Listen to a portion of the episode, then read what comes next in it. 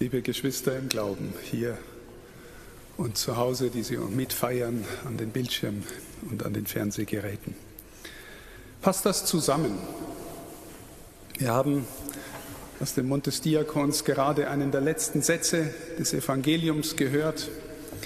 Jesus sagt, ihr werdet um meines Namens willen von allen gehasst werden. Und dann singt unsere wunderbare Kirchenmusik das Halleluja. Passt das zusammen? Ich möchte mit Ihnen zunächst über die Gestalt des Stephanus nachdenken, dann über die Frage, was Glaubwürdigkeit in der Kirche heißt und dann über unser eigenes Herz. Stephanus, und deswegen passt es vielleicht zusammen, wird von dem Evangelisten Lukas, der auch die Apostelgeschichte verfasst hat, gezeichnet als ein Mann, der gewissermaßen seinem Herrn gleich geworden ist. Wenn Sie sich an die Passionsgeschichten erinnern, dann erinnern Sie sich, dass Jesus gebetet hat als eines seiner letzten Worte, Vater, in deine Hände lege ich meinen Geist. Und der sterbende, gesteinigte Stephanus betet sterbend, Vater, nimm meinen Geist auf. Und Jesus betet im Augenblick des Gekreuzigtwerdens, wenn sie ihn foltern und ihm die Nägel hineintreiben, Herr Vater, vergib ihnen, denn sie wissen nicht, was sie tun. Und Stephanus betet im Sterben, Herr, rechne ihnen diese Sünde nicht an. Der erste Märtyrer der Kirche ist im Sterben seinem Herrn gleich geworden. Und die Kirche glaubt, dass darin große Fruchtbarkeit liegt.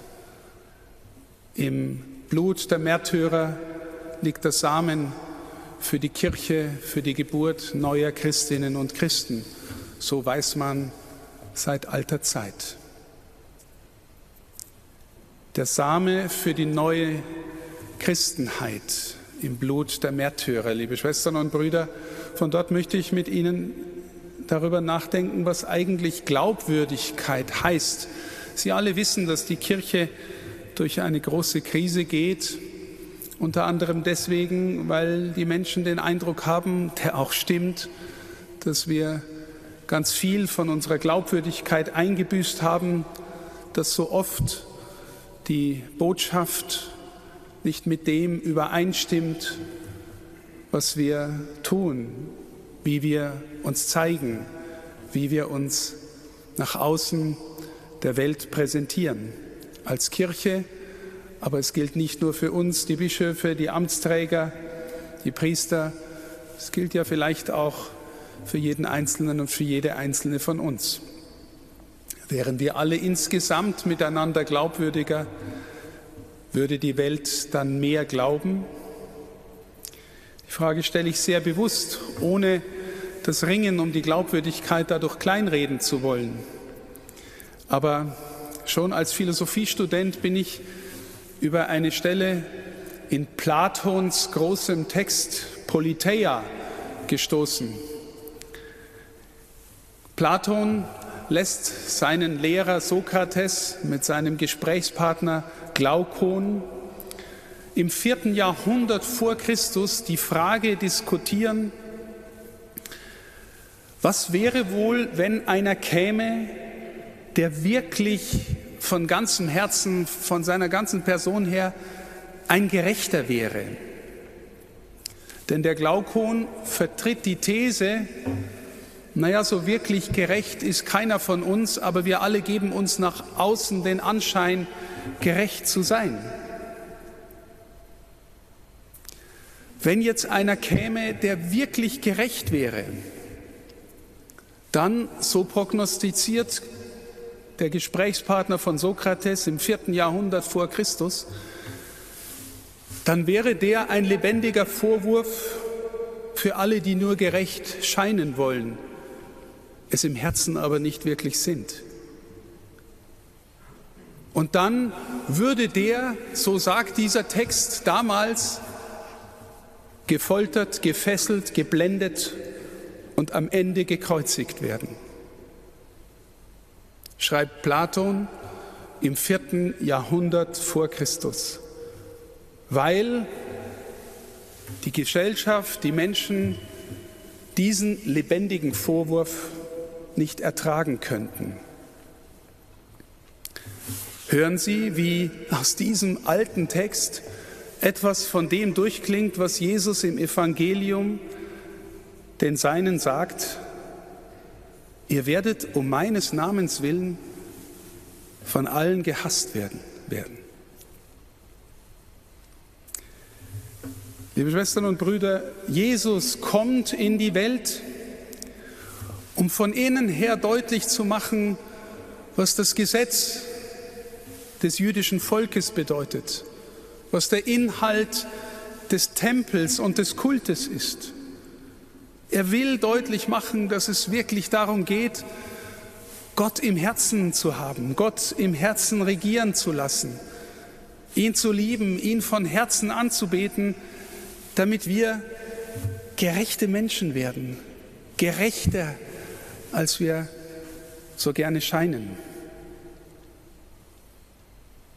Deswegen ist Jesus gekommen und sie haben mit ihm gemacht, was sie wollten. Das hat er auch selber so angekündigt. Kann es sein, liebe Schwestern und Brüder, dass wenn der glaubwürdigste Mensch, der je gelebt hat, der Gottessohn, dass diese Glaubwürdigkeit dazu führt, dass der Mensch, weil er in seinem eigenen Herzen etwas anderes kennt, mit den Vorwürfen kommt, der hat es mit den Huren und mit den Zöllnern, der säuft und frisst, der wiegelt das Volk auf, der ist verrückt geworden, der tut nur so, als ob. Und der schlimmste der Vorwürfe, der ist vom Teufel besessen. Kann es sein, dass wenn wir im Sinne Jesu wirklich glaubwürdig werden, heile, geheilte, liebende Menschen in diesem Sinn Gerechtigkeit leben, dass wir dann ein Vorwurf für die Welt werden und sie uns weghaben will? Liebe Schwestern und Brüder von hier, Entschuldigung, einen Blick auf unser eigenes Herz.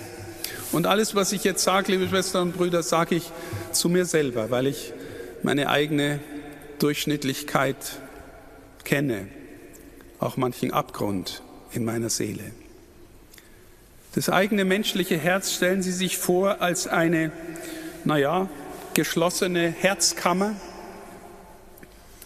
so wie wir das biologische Herz auch sehen, ein, ein innerer Raum. Und wenn in diesem Herzen gewissermaßen am tiefsten verankert ist, wer wir sind und wer wir sein wollen, dann ist unser Herz bestrebt, bei sich zu bleiben. Dann ist dieses Herz bestrebt, gewissermaßen das nach außen gehen und die Art und Weise, sich zu öffnen, selber zu kontrollieren und zu dosieren und bei Zeiten wieder zuzumachen.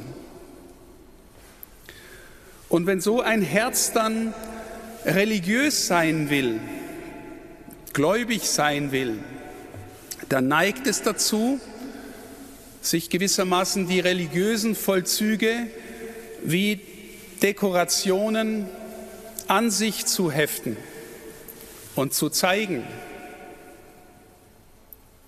Und es sagt noch nicht so viel aus darüber, ob wirklich von innen her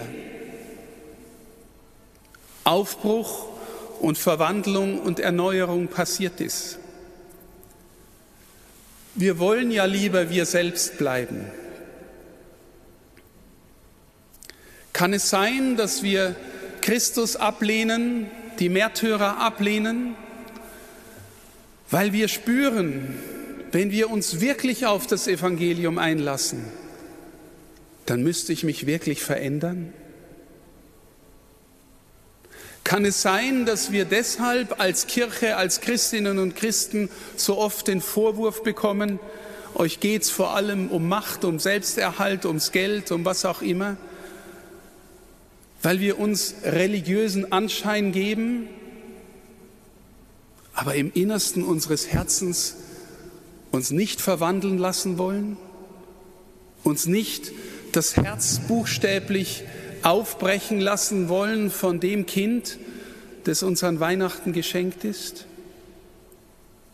Kann es sein, dass wir auch in religiösen Vollzügen lieber bei uns bleiben wollen, dass dann unser Sonntagsgottesdienst, unser Gebet äußere Dekoration ist, aber uns nicht wirklich verändert? Liebe Schwestern und Brüder, wenn wir unsere religiösen Vollzüge nur äußerlich bleiben lassen, dann ist die Gefahr, dass das, was wir religiös tun, ein Götzendienst ist. Warum? Weil dann ich selbst der Herr darüber bleibe, wie nah ich Gott an mich ranlasse, wie sehr er mir äußerlich bleiben darf, wie nah er an mich herankommen darf, bestimme ich. Aber die Texte des Neuen Testaments sprechen davon, dass der, der mit dem Herrn geht, einer ist, der neu geboren wird. Einer ist, der wird wie ein Kind. Einer ist, sagt Paulus, der eine neue Schöpfung ist, weil er eine neue Identität bekommt. Weil sein Herr nicht sein eigenes Ego ist, sondern der, der in ihm regieren darf. Und liebe Schwestern und Brüder, solange wir Gott uns als jemanden vorstellen, der von außen auf uns zukommt und den Daumen über uns hebt oder senkt, solange ist der Drang, bei sich zu bleiben, noch größer. Beim heiligen Augustinus gibt es das strenge Wort, solange Gott nicht dein Freund ist, ist er eigentlich dein Todfeind. Weil du willst ihn draußen lassen, du weißt, du ahnst, du müsstest dich tief ändern, wenn du ihn wirklich in dein Herz ließest und ihn anfangen ließest, Herr zu sein.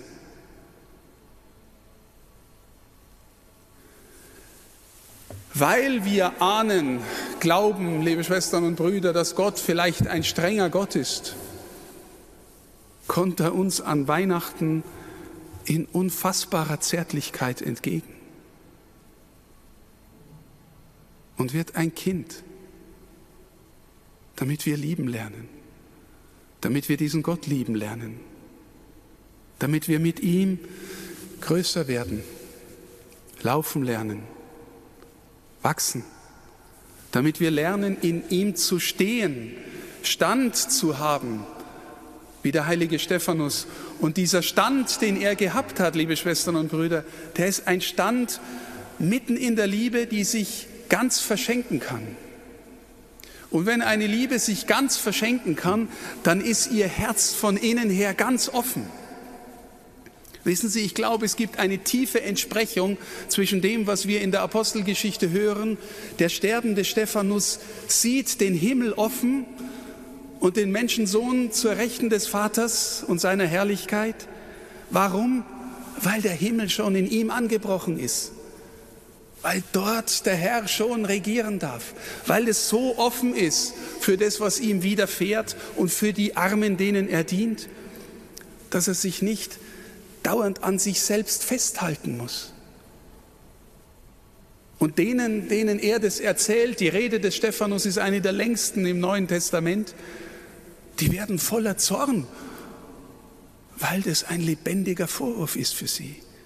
Die Berufsreligiösen, und ich meine wieder mich, liebe Schwestern und Brüder, die Berufsreligiösen haben Religion zu ihrem Beruf gemacht, aber ist Gott wirklich ihr Leben? Oder ist es auch nur wieder äußere Dekoration? Wir spüren, dass von diesem Kind so eine Herausforderung ausgeht für uns alle, neu zu werden, weihnachtliche Menschen zu werden. Aber ja, das kostet uns was. Denn Stephanus hat es das Leben gekostet. Aber es kostet uns etwas, weil wir glauben, dass die größere Freude, die größere Liebe, die größere Schönheit auf uns wartet und schon anbricht. Es wird so oft erzählt, dass auch unsere Märtyrer und Märtyrinnen in Freude, in der Hoffnung in den Tod gehen, weil sie dem entgegengehen, der auf sie wartet, den sie geliebt haben. Liebe Schwestern und Brüder, das Geheimnis unseres Glaubens ist so viel tiefer, als wir manchmal erahnen. Und deswegen hat die Kirche von Anfang an gewusst, dass die Märtyrer immer schon die sind, die als Erste im Himmel sind.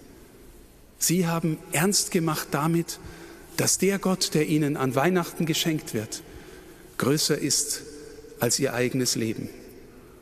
Und dass es um ihn geht, zuerst um ihn. Und wenn es uns wirklich um ihn geht, dann dürfen wir erfahren, wie sehr es ihm um uns geht. In abgründiger Liebe, die uns in seine Herrlichkeit führen will. Und dass wir uns da immer wieder neu erinnern und auf dem Weg machen, das wünschen wir uns, wünsche ich Ihnen und damit immer auch neu gesegnete, frohe Weihnachten. Amen.